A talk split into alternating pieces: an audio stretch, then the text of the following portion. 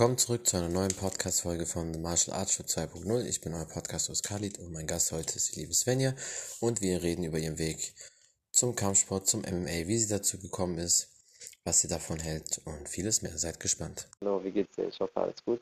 Alles bestens. Bei dem Wetter. Das freut mich. Ja, das glaube ich dir. Bei dem Wetter kann es ja gar nicht schlecht gehen. Ähm, ja, ich freue mich auf jeden Fall, dass du hier bist und ich würde sagen, wir können loslegen. Stell dich den Leuten kurz vor, wer du bist, was du so machst und ja, geht einfach los. Erstmal vielen lieben Dank, dass ich hier äh, mit dir ein bisschen quatschen kann. Ähm, hi. Ja, sehr gerne. bin ähm, und mache seit ungefähr anderthalb Jahren MMA. Ja, cool. Ähm, bevor wir in die ganzen Details gehen, äh, über alles Mögliche, wie bist du eigentlich dazu gekommen oder wie bist du zum Sport allgemein bekommen? Hast du schon als Kind äh, viel Sport gemacht oder hat das erst bei dir so vor eineinhalb Jahren angefangen? Ich habe als Sport gemacht, war damals Ballett. mhm. auch, auch ein bisschen besser passen. Aber mhm. mein Papa hat mich damals, ein Kind war, mit Mallorca genommen. Mein Papa hat auch geboxt, aber nicht professionell. Ähm, und war da auf so Boxkämpfen und ein kleines Mädchen mich fasziniert der Kampfsport ähm, mhm. mich da tatsächlich auch mit meinen Eltern sehr lange durchkämpfen, dass mir das erlaubt haben, weil äh, das darf ich nicht erlauben, dass ich prügelt.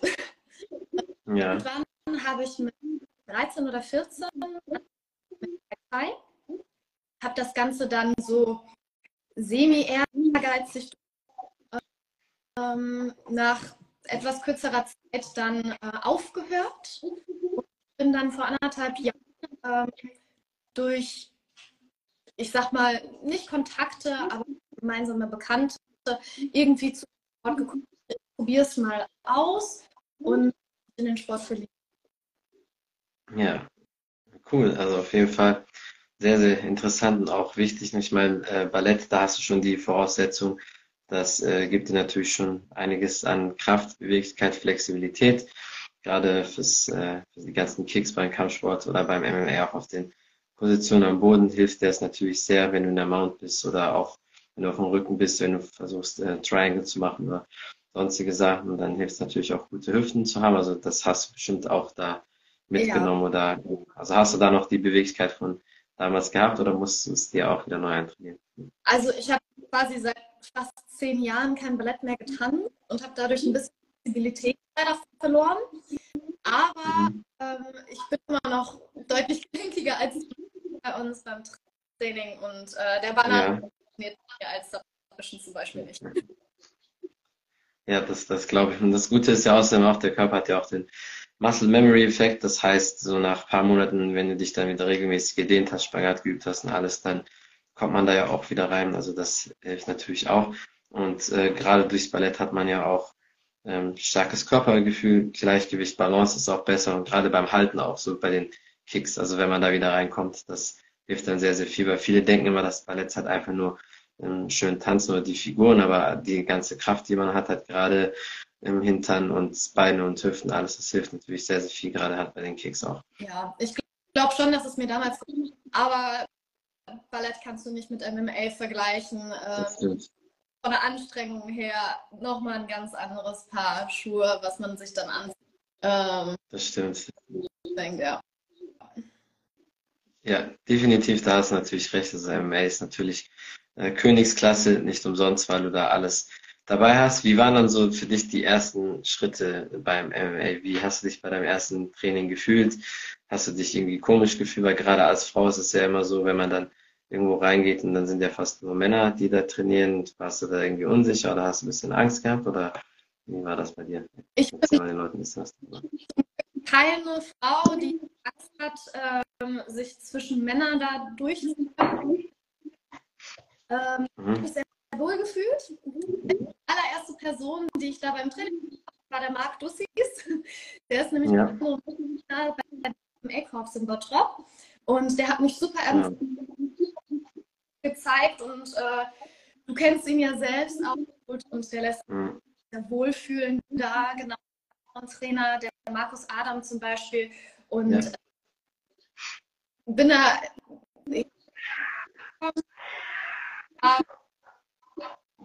ungewohnt, aber hätte ich nicht so wohlgefühlt dann mhm. so gerne durchgezogen. Ja, das, das stimmt natürlich. Also ein guter Trainer ist natürlich sehr, sehr wichtig, da hast du recht. Gerade der Marc, also schaut auch an Marc, ich weiß, der wird das später eh anschauen. Ähm, der ist ein sehr, sehr guter Trainer. Das habe ich heute auch wieder im äh, Video gesehen. Ich habe ja das Video gesehen mit, ähm, dem, mit dem Bodybuilder, der da war heute, ich glaube, ich weiß, ich glaube, du warst auch da im Video. Ja. Ähm, Im Hintergrund, genau, im Background.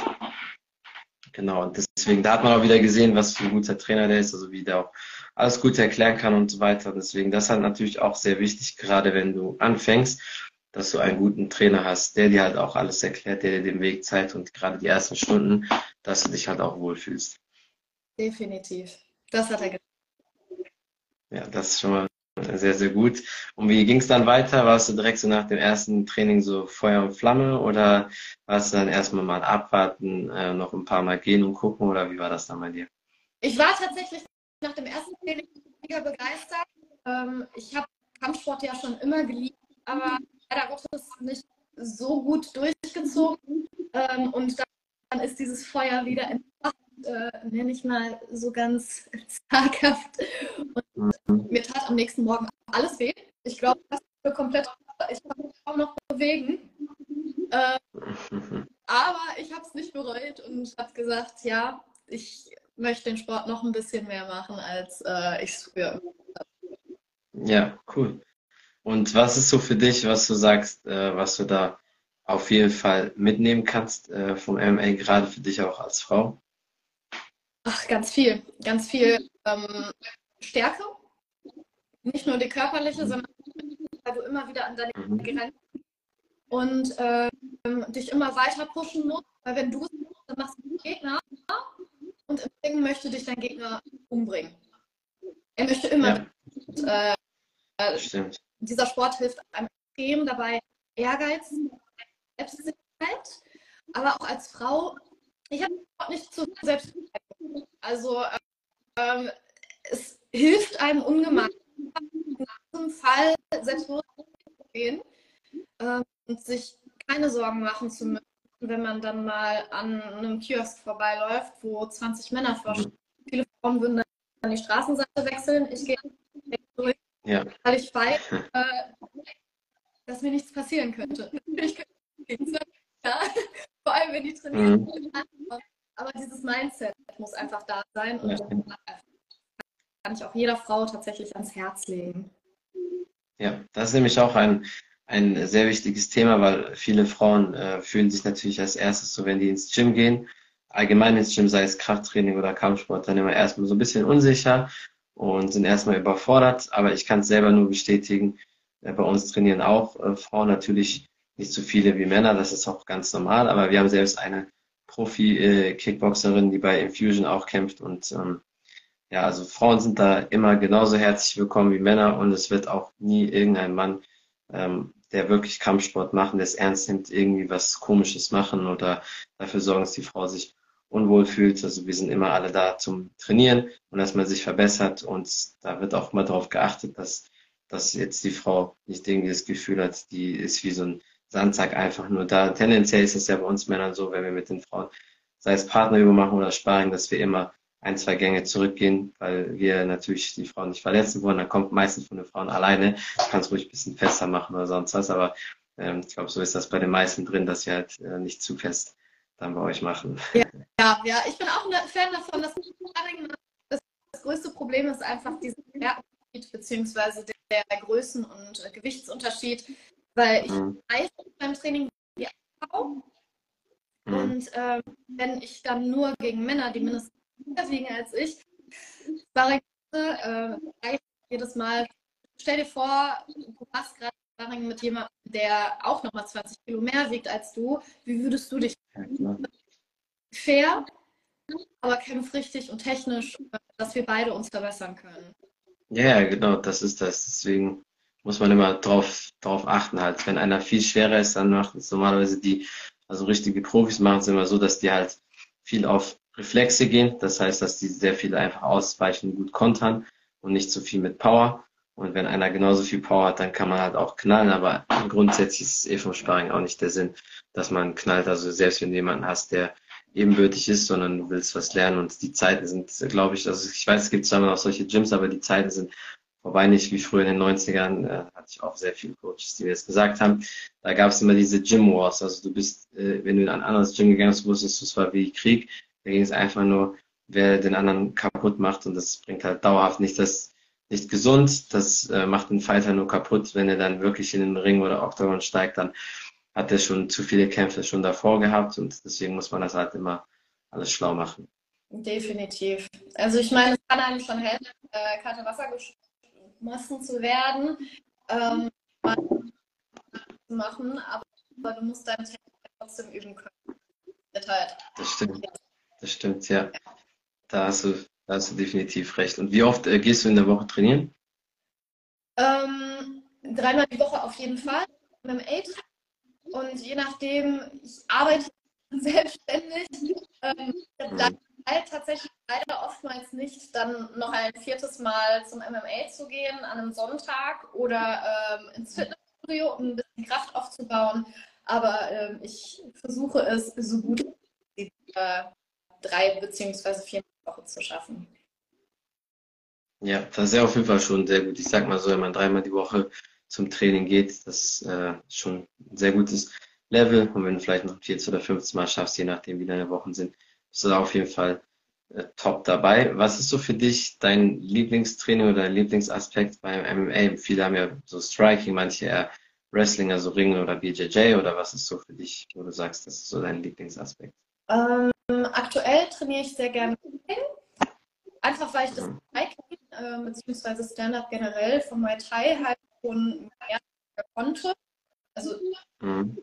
äh, der Überflieger im Bereich, aber man muss nicht so viel dazu lernen. Ich bin halt immer ein Fan, mhm. ich noch gar nicht kann. Und ähm, deswegen Grappling aktuell. Ja, ja. Ja, Grappling ist natürlich auch sehr, sehr anstrengend. Also du brauchst viel Kraft, viel Kondition und ähm, da merkt man halt auch richtig, die Muskeln werden sehr, sehr schnell müde. Ja. Äh, gerade wenn du jemanden hast, der schwer ist und so. Das, ich meine, das hat der, äh, als Marc das Video gemacht hat, hat, äh, hat er das natürlich auch gemerkt, weil gerade Bodybuilder sind ja so, ähm, die sind zwar schwer, die haben Kraft, aber du merkst halt sehr, sehr schnell, wenn dann noch die Technik dazu kommt, dass es nicht so einfach ist. Die Katze sagt auch einmal Hallo. ja, absolut. Kein Problem. Hey, ähm, der, der, die Katze hat auch MMA gemacht. Was hast du gesagt?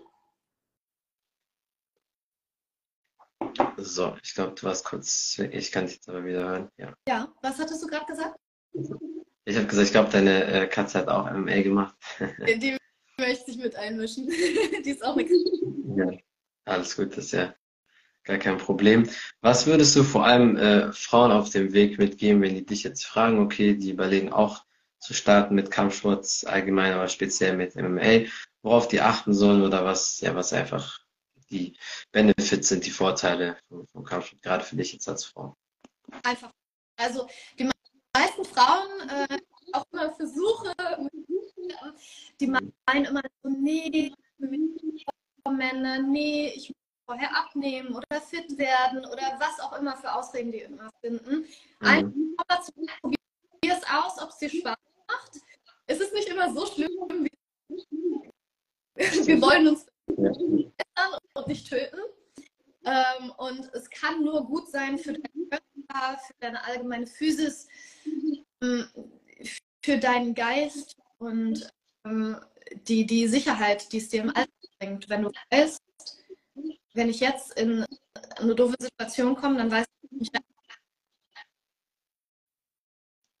Ja, das stimmt. Das äh, hilft definitiv. Und auch allgemein, du läufst ja selbstbewusster durch die Gegend oder du fühlst dich auch besser und Täter suchen sich halt immer Opfer. Und wenn du wie ein Opfer schon bist oder das ausstrahlst, dann ist natürlich ist das einfacher für die, sich dann jemanden zu schnappen, was natürlich trotzdem keine Ausrede sein soll, dass, dass man irgendjemanden verletzt. Aber das ist halt einfach nur mal so, wenn du das so ausstrahlst, dass du da ganz anders drauf bist, dann ähm, verhalten die Leute sich dir gegenüber auch anders. Du hast natürlich sowieso mehr Selbstbewusstsein, das wird dir dann auch in deinem Job oder im Business helfen. Das ist ganz klar. Alles, was man beim Sport hat, überträgt sich auf andere Sachen genauso.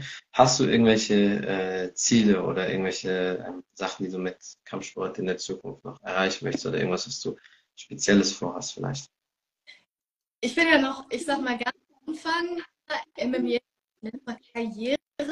Ähm, ich möchte schon die beste Kämpferin werden in Deutschland.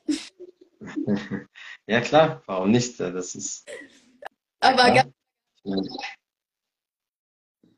ja, natürlich. Ich meine, du hast erst mit Marc hast du den äh, besten Trainer, hast auch ein gutes Gym ausgesucht und du hast auch noch viel Zeit und die äh, MMA-Szene der Frauen ist trotzdem gerade in Deutschland noch bei weitem nicht so groß, wie ähm, das sein sollte. Das heißt, da bist du trotzdem noch bei den Anfängen mit dabei und hast da gutes Potenzial und das kann man halt ausnutzen, weil die wächst und wächst immer weiter. Das heißt, es ist optimal für dich und deswegen zieh deinen Weg auf jeden Fall durch.